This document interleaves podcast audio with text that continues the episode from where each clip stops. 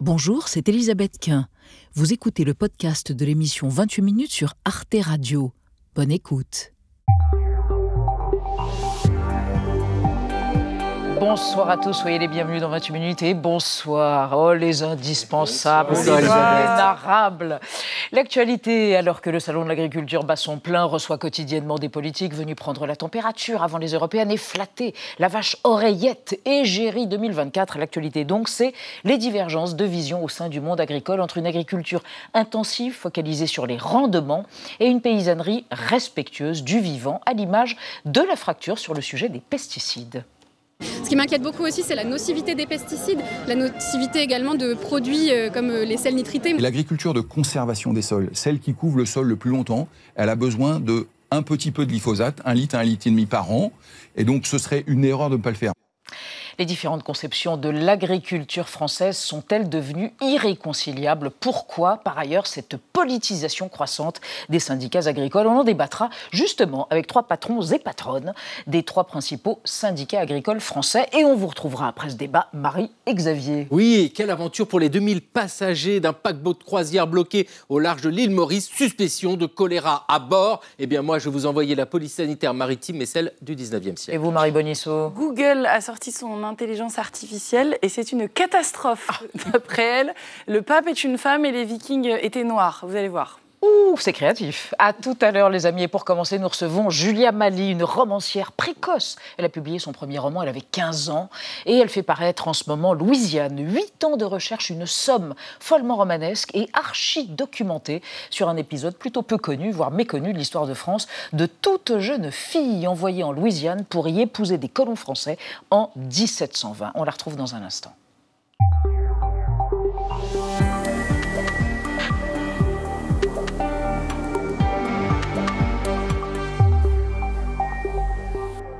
Julia Mali, bonsoir. Bonsoir. Je vous présente Anna Ndiaye et Frédéric Seyss qui sont Bonsoir. ravis Bonsoir. de vous rencontrer, qui ont lu euh, Louisiane et qui se, la Louisiane et qui se disent quel destin hors du commun, c'est vrai quand même. On va parler de votre livre, mais vous avez fait paraître votre premier roman à 15 ans.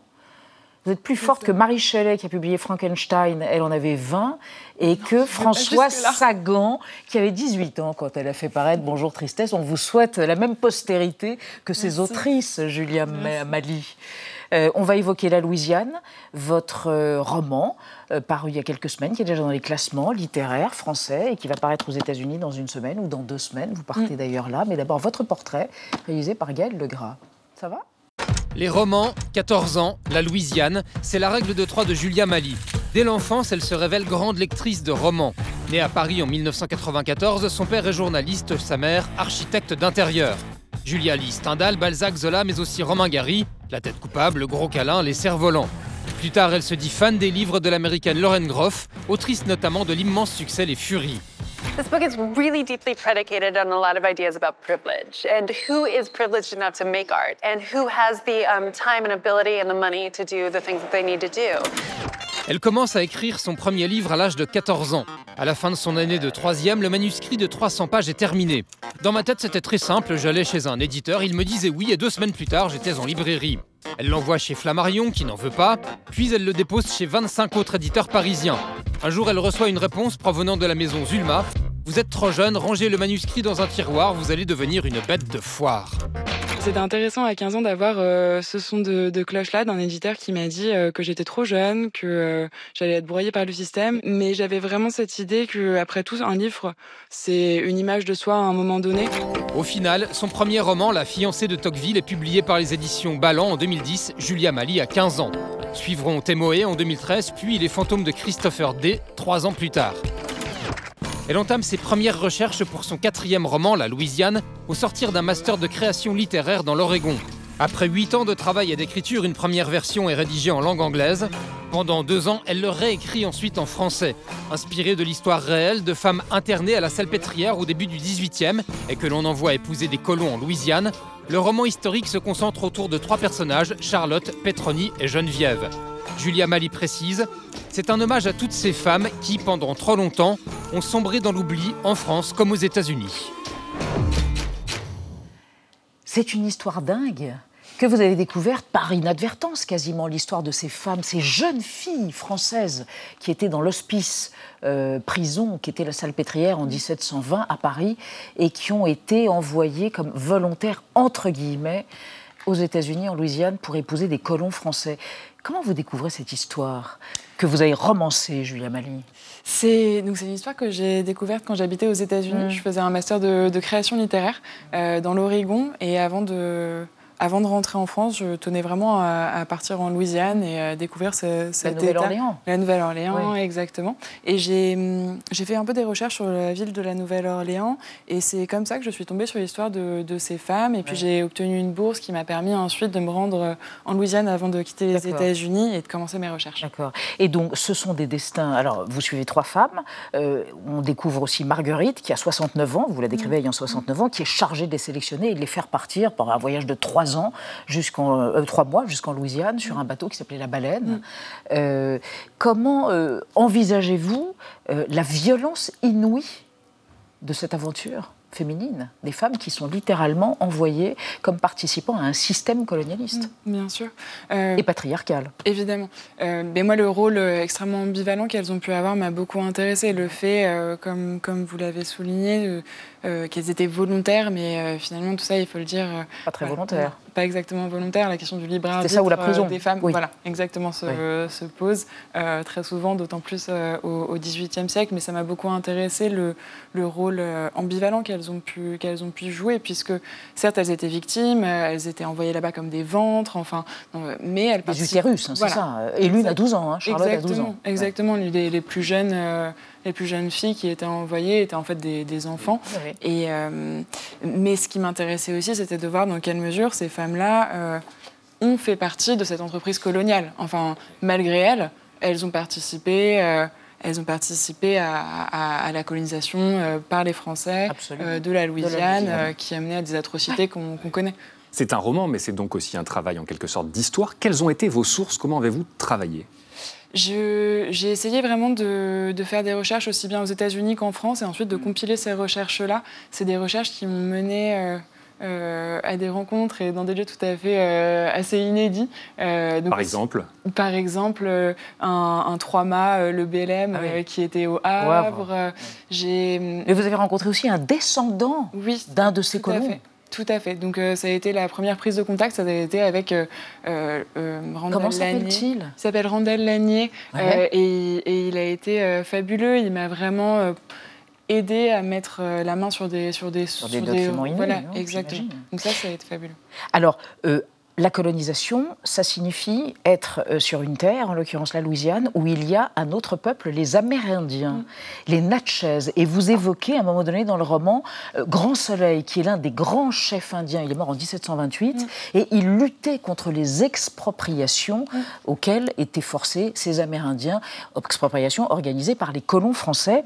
Vous vous êtes beaucoup documenté et je crois que vous avez même rencontré un descendant de l'un de ces chefs Natchez qui s'appelle Utke Fields et que vous remerciez parce que c'est extraordinaire tout ce que vous racontez. D'abord, il y a la langue, mais il y a aussi l'herboristerie, le rapport euh, aux végétaux, aux animaux, au cosmos, toute la cosmogonie natchez. Vous la restituez. C'est lui qui vous expliquait tout ça, ce chef Alors, j'ai fait vraiment de mon mieux pour la, pour la restituer avec toutes les questions. très bien fait. Ben, ça me touche, mais avec toutes les questions enfin, morales et éthiques que ça Oui. comportait, de moi en tant que jeune française, euh, de me mettre dans la peau d'une jeune femme euh, autochtone, puisque l'un des chapitres est donc écrit du, du point de vue euh, du point de vue d'une jeune femme natchez, Dites-nous son prénom, je suis incapable de le lire. Oudouaï Chokonizeli. Voilà, Euh, ça. et- Je voulais pas l'écorcher. Justement, mais donc euh, qui est, qui est aujourd'hui le, le- le- le chef de la nation Natchez, Natchez. Euh, a- m'a conseillé de nombreuses sources euh, et m'a aidé, par exemple, à choisir euh, les noms des personnages euh, Natchez. Il a accepté aussi, il est extrêmement généreux, il a accepté de relire tous les passages dans lesquels apparaissent des personnages Natchez. Enfin, pour moi, j'avais vraiment à cœur euh, de, de faire mes recherches avec autant d'humilité et de... et- Il a joué le rôle d'un sensitive reader, comme on dit, d'un lecteur en sensibilité, Oui. comme on dit aux États-Unis. Oui, exactement. Mais pour moi, c'est du, fact-checking, en fait. C'est, euh, je, tout, tout comme, euh, par exemple, pour les, les passages à bord du bateau, à bord de la baleine, j'ai aussi demandé à euh, un lieutenant euh, de relire ces passages-là, parce que ça me semblait... euh, Pour être sûr de vous. Voilà, exactement. Alors, on va évoquer avec vous, Julia Mali, et avec Anna, euh, ce qui se passe aux États-Unis, censure de divers ouvrages organisés par et la gauche et la droite. Alors, Exactement. ce que vous en pensez Plus de 3000 références de livres ont été interdites et retirées des établissements publics et des bibliothèques en 2023. C'est du jamais vu en 20 ans. Et à la manœuvre, eh bien, il y a des parents d'élèves très conservateurs, et notamment les Moms for Liberty, qui sont soutenus euh, par les républicains. Et leur objectif, eh bien, c'est de faire disparaître tous les ouvrages qui pourraient pervertir ou endoctriner leur progéniture. Les romans de Toni Morrison, par exemple, ou des livres d'auteurs euh, LGBT sont régulièrement cités dans les plaintes déposées. Mais du côté de la gauche, vous le disiez aussi, hein, on pratique euh, la censure. Eux réclament l'interdiction euh, d'ouvrages qui prôneraient le racisme, comme par exemple le livre d'Harper Lee, Ne tirez pas sur l'oiseau moqueur, qui a été publié en 1960 et où le terme nègre, niga, est employé à plusieurs reprises. Alors cette situation, eh bien, elle complique euh, évidemment le quotidien des bibliothécaires et des élèves. Dès qu'une plainte est déposée, eh bien, les livres doivent être retirés des étagères jusqu'à ce qu'une enquête soit menée. Et bien souvent, pour pouvoir ensuite emprunter de nouveau un livre euh, censuré, eh bien, les mineurs doivent montrer euh, patte blanche avec une autorisation. Parentale. Euh, Julie Mali, vous, je sais que vous avez écrit votre livre d'abord en anglais euh, pour un public américain. Est-ce qu'au moment de l'écriture, vous avez pensé à cette censure? Euh, bon, alors moi déjà, je trouve que le, toute censure est un peu problématique. On va le, voilà. euh, quand je lis que Toni Morrison euh, peut être ôté euh, d'une étagère de bibliothèque, je trouve ça absolument scandaleux euh, que euh, des auteurs et des autrices, des personnes LGBT ne puissent voir leurs textes. enlevés de bibliothèque. Enfin, je trouve ça complètement, euh, complètement fou. Euh, moi, la censure, je n'y ai pas. L'autocensure. L'auto. Oui, c'est ça aussi que vous vouliez dire. Ouais. Oui, oui. Euh, non, parce que je, je, pour, pour moi, c'est. Je pense que les lecteurs et les lectrices euh, savent euh, ce qu'ils font quand ils commencent à, à lire un livre et je pense que leur, enfin, leur reconnaître cette liberté-là, en fait. Il y a un de- pacte entre Oui, le lecteur et l'écrivain. Je voulais vous poser une question sur la traduction et ce rapport à l'altérité que représente une traduction, parce que vous, vous ne vous êtes pas traduite vous-même. Vous l'aviez d'abord écrit en anglais et vous l'avez réécrit en français. Mais ce n'est pas de votre réinterprétation de votre propre texte, c'est de certains qui considèrent que euh, seul un noir peut traduire le roman d'un noir ou seule une blanche peut traduire le roman d'un blanc. Il y a eu une polémique euh, aux Pays-Bas. euh, des poèmes d'Amanda Gorman, une poétesse noire américaine, n'ont pas pu être traduits par euh, une traductrice néerlandaise au prétexte qu'elle était blanc, blanche. Qu'est-ce que ça vous inspire? L'altérité est en jeu, là aussi? Et l'imaginaire? Oui, peut-être. Euh, bon, après, moi, c'est des, questions euh, sur lesquelles je reste, assez prudente. Je pense que c'est aussi la posture qu'on a par rapport, euh, par rapport à un texte. Et je pense qu'effectivement, avoir une traductrice noire qui traduit une autrice noire, peut-être qu'il va y avoir bien sûr des sensibilités. Et oui, je pense que c'est quelque part préférable dans cette... mais... Mais après, je pense pas qu'il faille que ce soit une règle. Pour moi, c'est du cas par cas. Et en fait, avec quelle, quelle est la posture qu'on qu'on va avoir par rapport à ça? Comment est-ce qu'on se place? Quelles sont les recherches qu'on va faire? Euh, Et en termes d'écriture de, fiction, je trouve que la, la- la traduction et la fiction, c'est- ce sont deux choses très différentes quand même. Euh, Merci Julia Mali, autrice de La Louisiane, parue chez Stock et qui paraît aux États-Unis dans quelques jours à peine, je crois. Merci, Merci d'être beaucoup. sur le plateau Merci. de 28 minutes et on va passer à un débat qui n'a rien à voir avec la Louisiane au XVIIIe siècle, un débat sur le monde agricole français et ses représentants, les syndicats qui sont de plus en plus politisés, de la FNSEA à la coordination rurale. Pourquoi ces clivages partisans très bien assumés? Est-ce pour mieux représenter la diversité paysanne française? Et comment résoudre d'une certaine façon la crise qui frappe dur le monde agricole sans consensus et sans dialogue? On va le tenter justement le dialogue après la mise au point de Sandrine Le Calvez.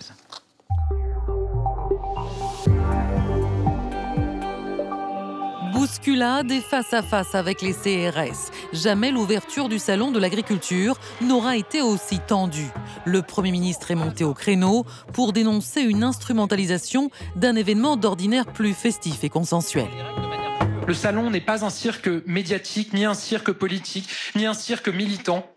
Au fond, les agriculteurs, nos bêtes, nos filières ne sont pas un décor de campagne.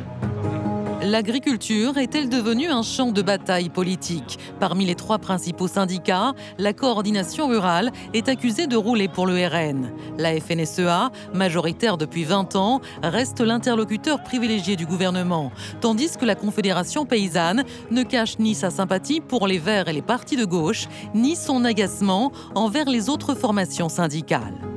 Le système tel que ces personnes le veulent, c'est on mutualise les aides, mais on privatise les bénéfices. Il y a 20-25% des agriculteurs qui sont dans une très grande souffrance, qui n'ont pas de revenus et qui sont pris en otage par euh, ceux du business. Agriculture business, ferme des mille vaches, méga-bassines ou pesticides, les syndicats revendiquent des positions parfois diamétralement opposées. Des clivages qui illustrent les différentes réalités du monde agricole. En Côte d'Or, la récente décision de la Commission européenne d'assouplir les obligations de jachère divise les agriculteurs.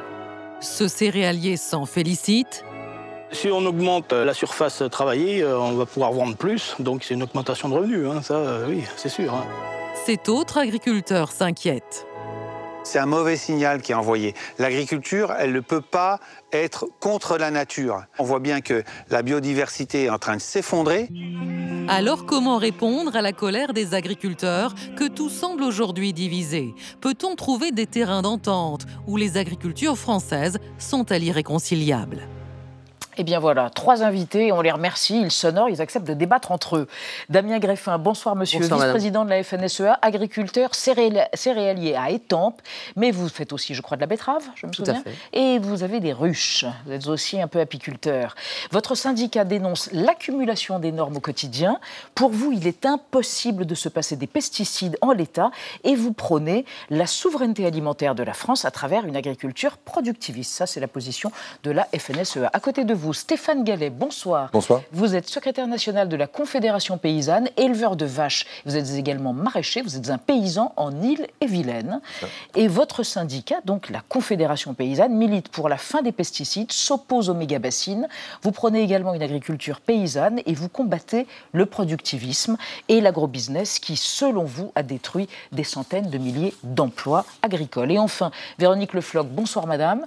Vous êtes présidente de la coordination rurale de France. Vous êtes éleveuse laitière à Elian, dans le Finistère Sud. Vous avez combien de bêtes? Une centaine de Une centaine de bêtes. Et votre syndicat, donc la coordination rurale, défend une exception agricole française et la sortie des accords de libre-échange. Vous dites ne pas être préparé à produire sans pesticides. Et enfin, vous combattez le pacte vert européen, une connerie, je mets les guillemets, selon vous. Voilà. Et ces présentations étant faites, on démarre avec... Euh... Graphique. Le, graphique. sur la représentativité de chacun des, syndicats agricoles. Quel est le rapport de force? Eh bien, on va le, voir ici lors des dernières élections. C'était en 2019 pour les chambres d'agriculture. En tête, la FNSEA avec les jeunes agriculteurs, 55% des sièges. Vient ensuite la coordination rurale, 21%, puis la Confédération paysanne, 19% des sièges. Il faut préciser qu'il y a eu quand même une certaine abstention. Moins de la moitié des chefs d'exploitation ont participé à ce scrutin. Alors, parmi ce qui vous distingue, évoquons d'abord le rapport euh, à l'écologie. Damien Greffin, pour vous, une agriculture de masse, aujourd'hui, c'est pas possible, ça n'est pas possible sans pesticides. En fait, il faut euh, distinguer le marché intérieur du marché extérieur. Euh, vous savez, en France, on a à peu près toutes les agricultures possibles au monde. Mmh. Donc en fait, quand on parle de l'agriculture, il faut déjà savoir à peu près, et je crois que la représentativité qu'on a sur le plateau ce soir, on n'est absolument pas dans les mêmes, euh, dans les mêmes schémas. Mmh. En fait, si vous voulez, aujourd'hui, l'agriculteur, il a un certain nombre de solutions qui s'offrent à lui. Et en fait, encore une fois, il est prêt à évoluer. Vous savez, euh, quel que soit l'agriculteur, il n'est pas hostile. Évidemment. Et moi, je ne suis pas agriculteur comme l'était mon père, et je ne suis pas agriculteur. Et mon père ne l'était hmm. pas comme son grand-père l'était. Mais, vous dites les, les pesticides, c'est factuellement mais Aujourd'hui, quand vous êtes dans une filière euh, en production de cerises, bah, vous n'avez pas le choix euh, que d'utiliser un certain nombre de produits phytosanitaires. Euh, et encore une fois, moi je fais souvent le lien avec les médicaments. Quand vous avez un, mmh. mal de tête ou que vous avez un cancer, vous êtes content de trouver la chimie. Et donc en fait, aujourd'hui, on ne dit pas qu'en fait il faut absolument maintenir ces schémas-là, mais en tout cas, il faut absolument mettre des moyens sur la recherche pour pouvoir évoluer Vous et l'agriculteur il bougera. Vous dites qu'il n'y a pas d'alternative, donc pour le moment on utilise Tant qu'il n'y a pas d'alternative, en fait, voilà, Ouais, vous avez un panel qui s'offre à vous ouais. et vous êtes obligé de faire avec. Stéphane Gallet, vous êtes paysan, vous n'avez pas la même vision parce que vous, votre vision, c'est l'agroécologie, c'est ça? En préambule, je voudrais revenir sur le graphique parce qu'il y, a- il y avait 55% euh, qui étaient euh, dédiés à la FNSEA, mais en fait, il y avait deux syndicats. Avec Donc- les jeunes agriculteurs. Oui, bah, c'est deux syndicats différents. En une fait, la répartition n'est pas tout à fait bonne, en fait. C'est- Ceci posé. Non, mais c'est important parce que la représentativité, euh, il faut la poser correctement. Sur les pesticides, on avait la comparaison avec des médicaments, euh, sauf que parfois ce sont aussi les agriculteurs qui eux-mêmes prennent des risques pour leur santé Oui, avec bah, les c'est ça, c'est un enjeu central. En fait, nous, euh, on- effectivement, la fin des pesticides, on, on- on la prône parce que c'est les premières euh, victimes des pesticides, ce sont les paysans et les paysannes, en fait.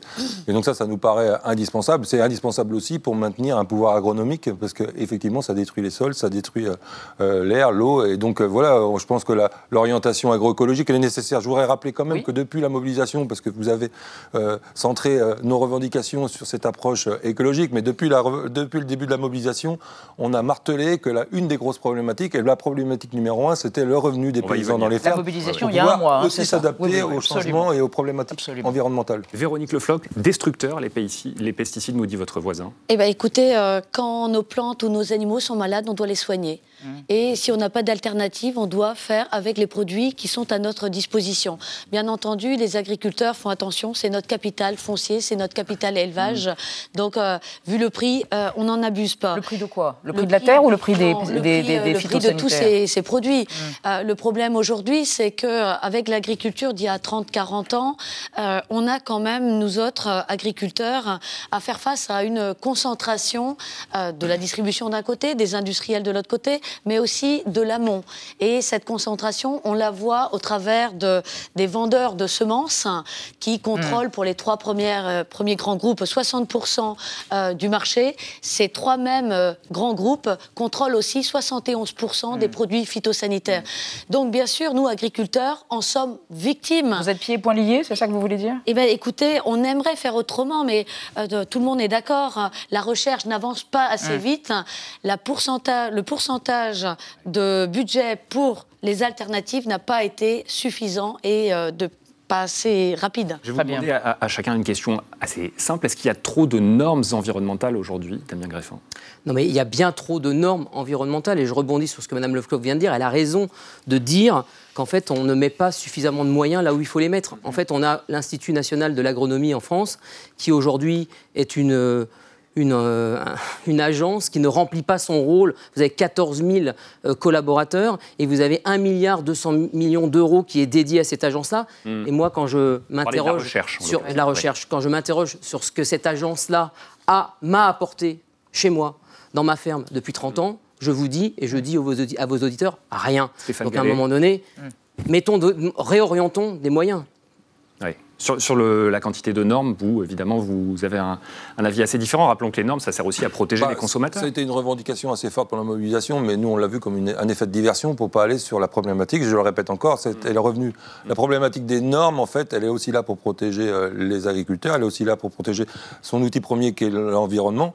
Et euh, la problématique des normes, elle doit, on- est possible de les simplifier, mais euh, on doit surtout euh, pas les, vi- les, les faire vivre comme quelque chose qui est euh, culpabilisant ou comme quelque chose qui est euh, de l'ordre de, de, la, de la police. Quoi. En fait, ça doit accompagner un effet de transition, ça doit accompagner les agriculteurs dans leur capacité à s'adapter aux, aux problématiques environnementales. Et, encore une fois, c'est possible qu'à partir du moment où les paysans et les paysannes, ils gagnent correctement On leur va en parler dans la deuxième partie du débat. Et ça accompagne aussi les subventions, euh, 9 milliards d'euros qui viennent de la politique agricole commune euh, chaque année. Euh, Véronique Lefloc, on ne peut pas donner de l'argent sans contrôler.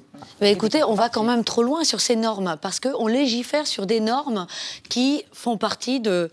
qui se sont qui englobent des critères qui font partie de cahiers des charges. Donc, euh, à quoi bon devoir répondre à un cahier des charges euh, qui est euh, la conclusion d'un contrat entre un industriel et nous autres et de nous imposer après toutes ces contraintes? Alors, je suis d'accord, la politique agricole commune, elle est là, c'est 8 milliards et demi 9 pour... milliards et demi même, non? Il y a un milliard qui Ah. va pour euh, des non-agriculteurs. Très Ça bien. aussi, il faut le dire. Ouais, mais Donc, 8 milliards et demi par an. Pour les agriculteurs. Mais il y a les 8 milliards et demi de la PAC qui finalement sont un cadeau à l'agro-industrie. Et ça aussi, il faut le reconnaître. C'est aux agriculteurs qu'on demande des efforts et les bénéficiaires sont les industriels. Juste une réaction avant une archive. Non, mais moi, je ne pense, pense, pas qu'on puisse dire ça. Après, euh, aujourd'hui, on engage des moyens au travers de la PAC. On a eu cette politique agricole qui a été mise en, en place dès 92 pour maintenir un prix à l'alimentation qui soit accessible à tous. C'est ça les fondements de la PAC aujourd'hui. On voit effectivement toute, toute, toute la toute la situation dans laquelle ça nous a amené aujourd'hui et qu'en fait, euh, il y, y, a une nécessité aussi de faire passer l'idée que l'alimentation a un coût et qu'à un moment donné, il faut aussi euh, que euh, on peut mettre des moyens euh, dans un foyer pour mettre pour, se, pour renouveler son téléphone portable, mais qu'on on peine à mettre quelques centimes sur le, litre de lait ou qu'on mm. mette quelques centimes sur sa salade ou ses, ou, ou, ses, tomates. Donc en fait, il y a aussi une question de pouvoir d'achat dans, dans, cette histoire. Eh ben, on va y venir à la question du pouvoir d'achat, mais on voudrait vous soumettre une archive à tous les trois à propos d'un sujet de discorde majeur entre vous.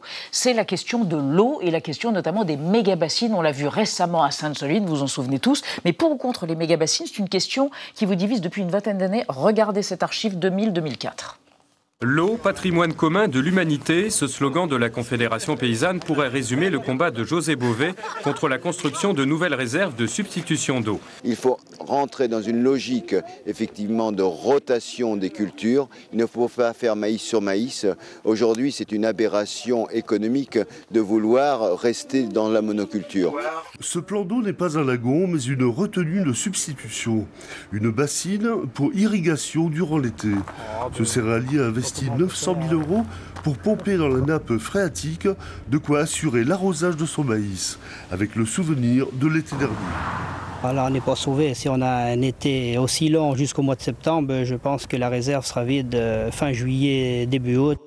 Hmm. Stéphane Gallet, méga bassine, vous êtes euh, totalement opposé Oui, totalement opposé, mais c'est une ligne qu'on maintient à la Confédération paysanne. D'abord euh, par rapport au partage c'est-à-dire que les bénéficient qu'à une toute petite partie des agriculteurs. Vous voulez dire au bien commun, c'est ça? Pardon Par rapport au bien commun. Oui, par rapport au bien commun. Nous, la première des revendications, c'est effectivement qu'on puisse partager l'eau euh, et aussi euh, s'interroger sur les usages. Quelle finalité euh, a l'irrigation? Est-ce que c'est pour assurer une, la souveraineté alimentaire et le rôle nourricier de l'agriculture ou c'est pour engraisser un peu plus l'agro-industrie? Donc c'est ça qu'on dénonce, arroser du maïs pour aller pour l'agro-industrie, ça ne nous paraît pas une, une solution pérenne en tout cas. Est-ce que vous vous sentez euh, visé et est-ce que vous êtes pour, vous, ces méga-bassines Non, mais moi, je ne sais pas ce que c'est qu'une méga-bassine. moi, je sais qu'en fait, pour produire, et vous êtes en production maraîchage, euh, je sais qu'en fait, pour produire une alimentation en France, il faut de l'eau.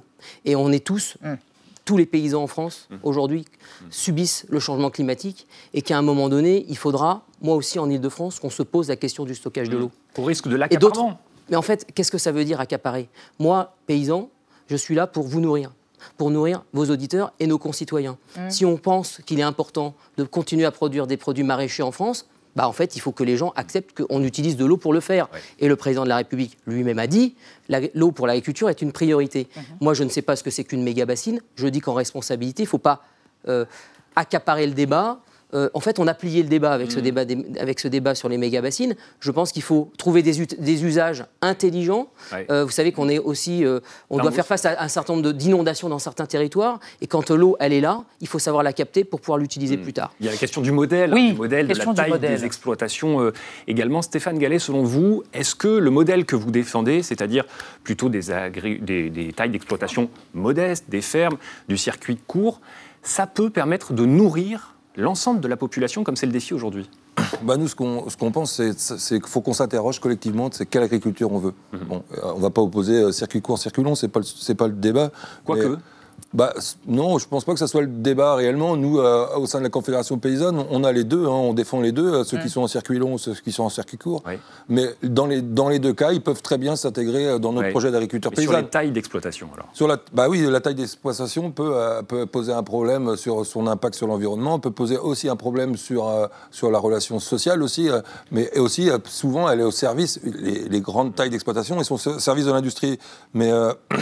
Euh, ce qu'il faut s'interroger, c'est quelle orientation d'agriculture on veut et est-ce qu'on veut maintenir demain des paysans et des paysannes dans le territoire. Donc si on a des très très grosses fermes, effectivement, mm. on va retrouver euh, une problématique de, de, de, maintien des outils de production et des paysans sur le territoire. Véronique Le Floch, est-ce que l'agriculture française est condamnée à une forme de gigantisme pour faire face à la concurrence? La coordination rurale lutte contre justement l'échappement de l'exploitation agricole elle doit rester entre les mains des agriculteurs.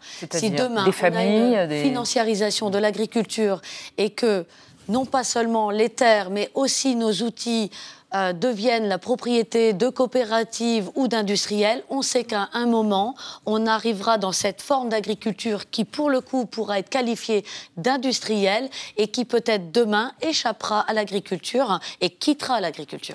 Damien Greffin, vous savez que votre syndicat, la FNSEA, est souvent décrit comme productiviste, intensif. Même le patron de votre syndicat, Arnaud Rousseau, est souvent brocardé parce qu'il a 700 hectares de céréales en Seine-et-Marne, qu'il dirige une très grande entreprise qui produit de l'huile, etc.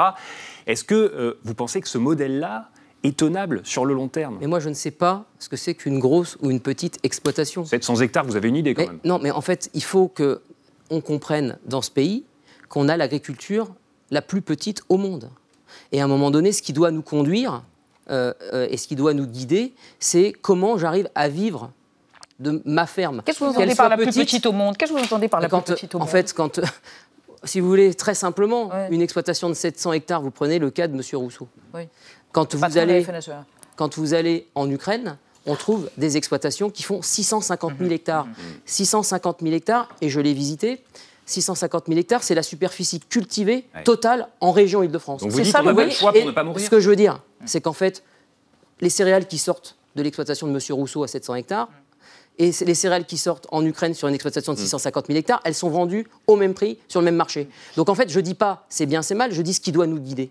C'est la rémunération de l'exploitant. Stéphane Gallet, c'est ça? C'est comme ça que l'exploitant sera mieux rémunéré avec des fermes gigantesques? Mais Non, et puis là, il y a un mensonge quand même qui est répété, répété, c'est qu'on maintient une agriculture familiale et qu'on maintient des petites fermes en France mm. et que par rapport aux grandes fermes, grandes firmes à l'étranger, eh ben, effectivement, en France, on a une agriculture qui serait euh, à petite taille, mais il faudrait quand même rappeler les chiffres, c'est qu'on avait un, un, peu plus d'un million de paysans en 1990, on est à 400 000.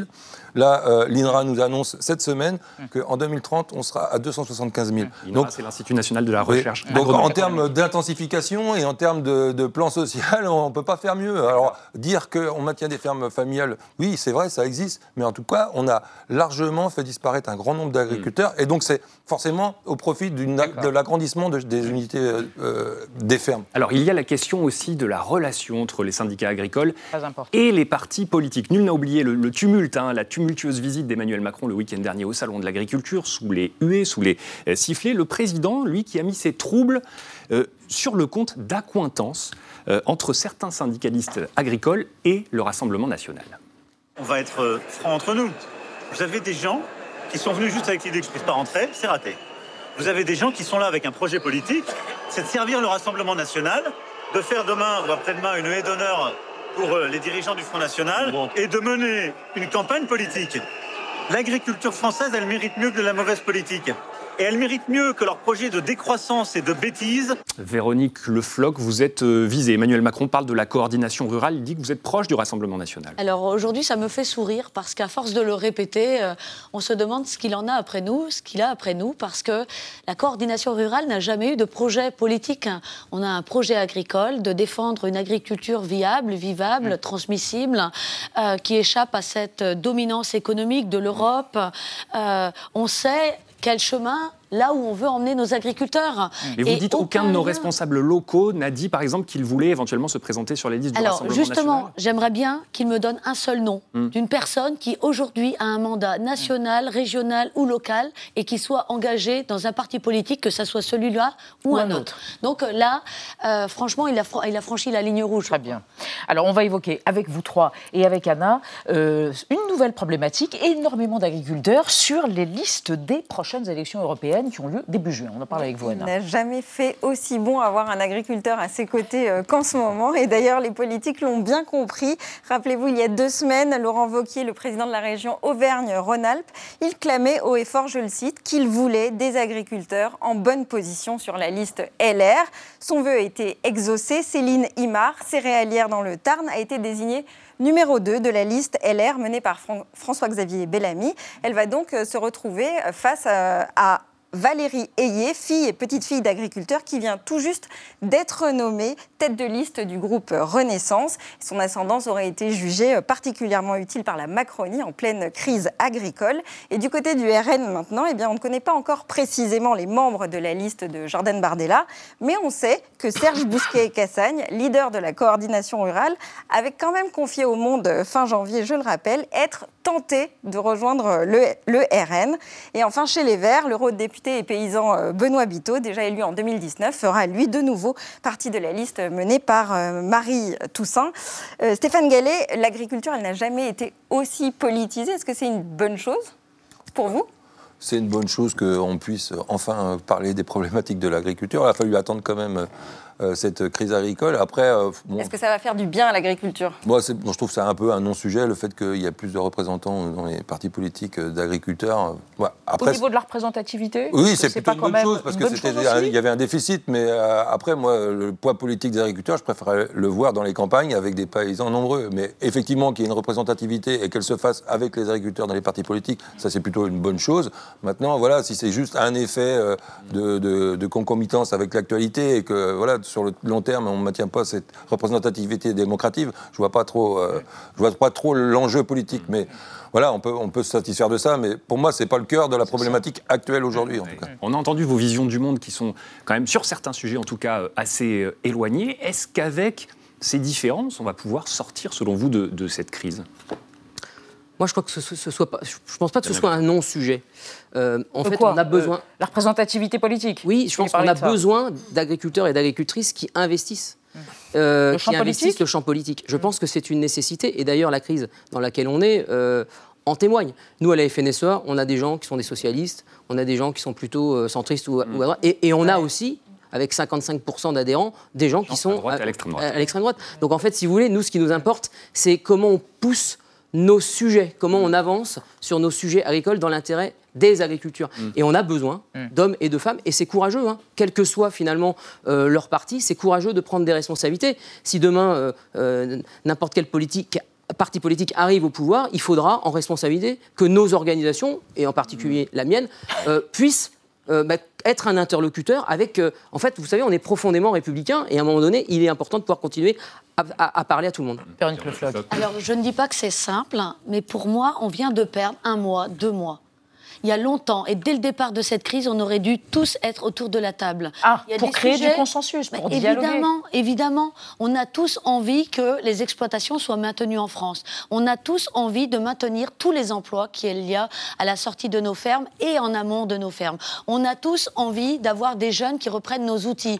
On a tous envie que ça reste entre les mains des agriculteurs et on a tous envie de remplir les assiettes des concitoyens avec des produits du territoire. Et de qualité et de qualité. Eh bien, écoutez, revenez souvent, on fera venir Marc Fesneau et Emmanuel Macron et on redialoguera à nouveau autant qu'il sera nécessaire. Merci en tout cas à tous les trois d'avoir accepté de débattre de façon euh, extrêmement courtoise et constructive. On va rester, merci encore, on va rester dans l'actualité avec Marie Bonisseau et Xavier Baudier. On va évoquer l'alerte au choléra sur un paquebot de 3, 3000 passagers au large de l'île Maurice et puis des dérapages de l'intelligence artificielle de la marque Google. Mais d'abord, les mauvais dettes du moment repérées par Thibault ce soir. R5, mythique bagnole de notre jeunesse à tous, dessinée en 72 par Michel Bouet sur une serviette à la cantine de Renault. La R5 a mis les doigts dans la prise, c'est entendu. C'est une voiture mythique de Renault. La R5. La nouvelle R5. Qu'est-ce que ça veut dire? Exactement ce que ça dit. Merci de m'en dire un peu plus. Entendu. La vie secrète des mots vedettes. R5, diminutif de Renault 5, désigne une petite voiture citadine qui a assuré la prospérité du constructeur automobile Renault de 1972 à 1992.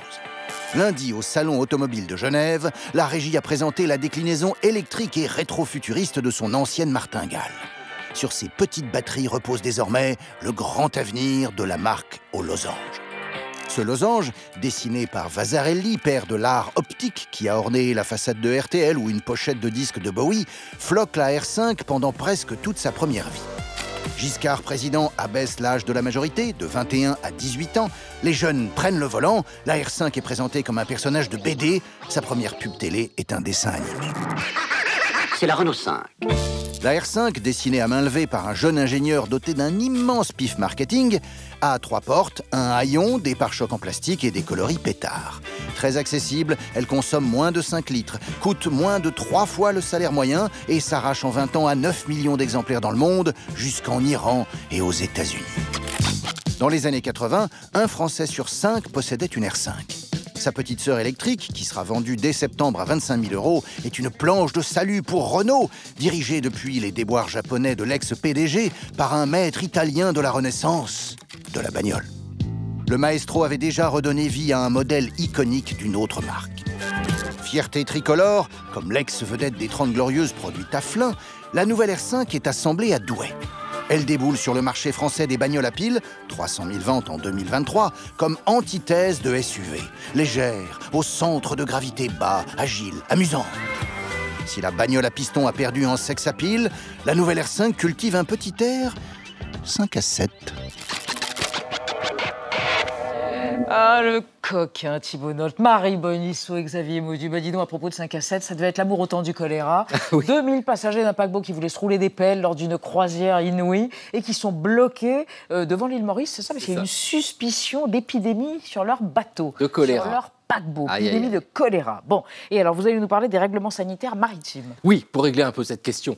Le 22 février 1876, le président de la République, Patrice de MacMahon, promulgue le décret qui instaure un règlement de police sanitaire maritime. Parce que vous aviez déjà une police sanitaire selon une loi qui date déjà, elle datait de 1822. Elle prévoyait la mise en quarantaine des navires qui arrivaient de zones infectées. C'est pas bien sympathique, mais enfin, on s'y fait parce qu'après un long voyage sur un navire à voile, ben, les marins étaient contents de se reposer. Mais voilà, tout a changé, le commerce est considérablement développé, puis vous avez de plus en plus de navires à vapeur, ça va un petit peu plus vite. Et il reste encore des médecins, alors ils sont de moins en moins nombreux, hein, mais qui disent que la contamination ne se fait pas d'humain à humain. Enfin bon, vous avez été tout ça euh, bout à bout et vous comprenez pourquoi, pourquoi la loi de 1822, peu à peu, a été affaiblie avec des dérogations sur la durée des quarantaines. Et les épidémies ont continué. Mais oui, elles continuent les épidémies. C'est le choléra, surtout au 19e siècle, qui fait frémir des épidémies qui font des centaines de milliers de victimes. D'où la nécessité de mettre en place une politique sanitaire efficace qui prenne en compte les connaissances qui se sont avancées sur la médecine, sur la connaissance même de la maladie, mais aussi les intérêts commerciaux. Et ça, ceux qui rédigent ce règlement de police sanitaire maritime en 1876, ils l'ont bien en tête. Et parmi eux, on trouve Adrien Proust, le père de Marcel, grande figure du droit sanitaire international. Pour lui, ah, il n'y a pas de temps à perdre, il faut y aller, il fait des recommandations. Alors, notamment, il dit qu'il faut distinguer un navire tout juste suspect d'un navire infectés. Ils ne vont pas avoir la même quarantaine, ces deux-là. Il dit qu'il faut distinguer aussi les ports de la Manche ou les ports de la Méditerranée. C'est pas la même chose un navire qui vient d'Angleterre ou de Belgique qu'un navire qui vient de l'Empire ottoman ou des Indes. Alors Adrien Proust, c'est vraiment une grande figure hein, de cette pensée-là permet en plus de diffuser toutes ces recommandations auprès du grand public de façon, c'est une idée très simple, que si les gens comprennent ce qu'on leur demande, bah, ils vont l'appliquer de manière plus sérieuse. Vous savez, Adrien Proust est né en 1834, c'est-à-dire qu'il a vu toute cette évolution, et si vous comptez bien, quand il donne ses recommandations dans les années 1870, il a atteint la quarantaine. À la recherche du calembour perdu et retrouvé. et retrouvé. Il est là. Merci Xavier. Alors Marie, eh, vous êtes en phase, hein, Ah tous ouais, les deux. J'adore les jeux de mots. Eh. L'intelligence artificielle de Google est accusée de wokisme et de réécriture de l'histoire. Xavier Maudu va détester euh, Gemini. Bah. Alors, qu'est-ce que c'est? Gemini, c'est une intelligence artificielle donc, qui crée du texte et de l'image et qui a été lancée ce mois-ci par Google. Pour l'instant, c'est aux États-Unis. Euh, Google, d'habitude, se presse pas comme ça, mais là, c'est urgent qu'il soit dans cette course à l'intelligence artificielle. Oui, mais non, il fallait prendre son temps parce qu'en moins d'un mois, Gemini a implosé. Ils ont mis en, en pause la semaine dernière à cause d'erreurs historiques absolument fascinantes qui ont enflammé toute l'extrême droite américaine. Si vous demandiez par exemple, Gemini, s'il te plaît, dessine-moi un soldat allemand en 1943, voici à quoi ressemblait la Wehrmacht que vous proposait ce logiciel d'intelligence artificielle. Vous adorez, hein, Xavier, C'est pas bon. Il y Euh, Dessine-moi un viking, Gemini. Regardez ce que ça créait, des vikings tout sauf blonds. Voilà, Gemini, dessine-moi un pape. Alors ça, c'est mon préféré parce qu'on avait une papesse qui apparaissait. Bravo à ces féministes virtuelles qui ont, qui ont frappé un grand coup. Mais ce qui a le plus choqué les anti-woke, C'est la vision des pères fondateurs Ah. américains euh, qui a carrément euh, fait la une du New York Post, ce George Washington version euh, noir américain. On chahute l'histoire, a titré euh, le magazine. Et ces sénatrices, soi-disant de l'an 1800, d'une diversité, regardez, totalement anachronique. Tout est faux. Tout est faux. Le virus woke tue la civilisation occidentale. Ça, c'est un tweet d'Elon Musk. Euh, et c'est de bonne guerre parce que Gemini avait expliqué qu'il était difficile de dire si de Hitler ou de Elon Musk, l'un des deux avait eu un impact le plus négatif euh, sur la société. Le point Godwin. Voilà. Alors pourquoi tant d'âneries? En fait, les ingénieurs de Google, en essayant de corriger un défaut réel des intelligences artificielles, ont créé un autre défaut inverse. En fait, ce, que vous- ce qui se passe, c'est que quand vous demandez à une intelligence artificielle de vous générer une image, c'est une demande qui s'appelle un prompt. Ce prompt, il n'est jamais donné tel quel au logiciel, il est reformulé sans qu'on vous le dise. Ça permet par exemple de filtrer toute demande de contenu euh, pédophile. Par exemple, Gemini s'est dit OK, on va utiliser cette reformulation pour atténuer les stéréotypes racistes et sexistes. Euh, ça, c'est prouvé, c'est pas une opinion. Euh, Il y a plein de- d'enquêtes journalistiques qui ont démontré que, par exemple, si vous demandez à une IA, euh, dessine-moi euh, une personne puissante, ils vont sortir un homme blanc. Dessine-moi une personne qui touche des aides sociales, là, ça va être une personne de couleur, au mépris de toutes les réalités sociologiques. Sauf que, en voulant corriger ces biais, bah, Google a tout mis dans le même sac, dont l'histoire avec un grand H. On voit ce que ça donne. Peut-être, et je conclurai avec ça, se demande Ambroise Garel dans une excellente newsletter tech qui s'appelle Le Numérique. Peut-être faut-il simplement reconnaître que l'utopie d'une machine qui serait capable de nous donner une vérité objective, similaire en toute époque, en tout lieu, qui satisferait tout le monde, en dépit des différences politiques, nationales et culturelles, peut-être que cette idée, elle est absurde et que le discours sur le monde humain devrait être laissé aux humains. Oui, mais ça, ça va attirer moins d'investisseurs. Fermez les guillemets. Peut-être faut-il s'en remettre aux intelligences naturelles comme vous, mes amis. Voilà. Merci de nous avoir suivis. Merci de votre fidélité. Bonne soirée sur Arte. Demain, c'est le club avec Renaud Dely à 20h05. Tchuss.